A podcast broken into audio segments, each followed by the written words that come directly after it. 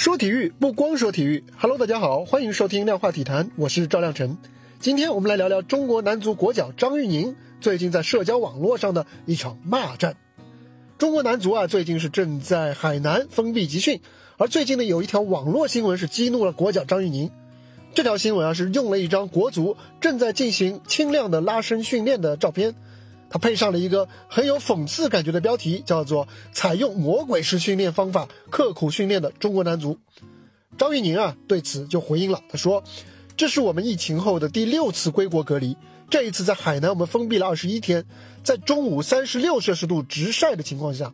我们十一点还在训练，就凭你截取了热身的视频就可以煽动人们随意嘲讽我们，你们是有多么无知？”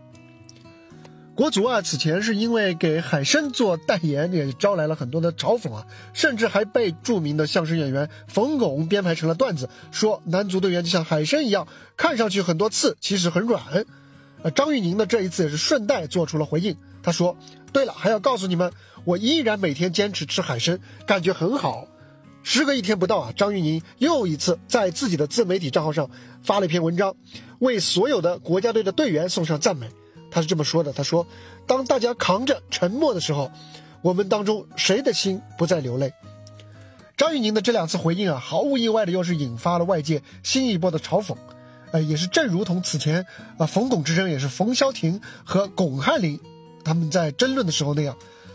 不过呢，张玉宁呢也其实已经预判到了现在这样的一个结果。他表示啊，自己面对侵犯的时候就是要勇敢的反击，不能委屈自己。受到外界的批评啊，来回应，啊，被外界，然后呢又会被外界更猛烈的批评，国足似乎是在陷陷入这样一个恶性循环。那么，面对批评甚至嘲讽和攻击的时候，他们应该怎么做呢？首先啊，我觉得有必要我们要分清一个前提，那就是要分清外界的指责究竟是基于事实还是基于观点。比方说啊。此前有人说国足成绩那么差，却还要去代言海参，可见心思完全不在本职工作上，这就是典型的基于错误事实的指责。因为啊，国足的代言是中国足协负责从市场赞助自筹，这些费用啊也是用来给各级的男足国家队，也包括女足国家队来训练啊参赛的主要的经费来源，甚至还包括一部分他们的奖金，这是。比较合理和普遍的一个行业的行为，世界足坛都是这么做的，所以呢，这本来就是男足工作的一部分。而这次惹恼张玉宁的网络新闻同样是这样，以魔鬼式训练为题，配的图片呢却是国足做普通拉伸动作时候的图片，显然这是文哦不对，应该是图不对题。也许啊，我们知道作者只是想通过刻意营造的反差来达到嘲讽国足的目的。但是你既然披着新闻的外衣，我们当然有权利以新闻的标准来审视这篇报道。再来看张玉宁的反应啊，他的愤怒，我个人是完全可以理解的。值得注意的是，他分清了群己权界这么一个概念，他强调自己是以个人身份，而不是以国足队员的身份来回击，这是他作为一名普通公民的合理权利。而且呢，从他的那两篇文章来看，他的言辞呢，虽然说是比较激烈的。但是并不算超出限度。不过话又说回来啊，以国足目前的整体形象和他们的成绩，张玉宁想要在社交网络上赢得这场论战，想要获得足够多的舆论的支持，恐怕比他和他的队友世界杯出线还要难。张玉宁固然是可以澄清错误的事实，但是呢，却很难改变外界固有的观点和态度。张玉宁的回应呢，或许可以让他自己的心情好一点，毕竟是释放了情绪，但是呢，却也注定会招来新一波的批评和指责。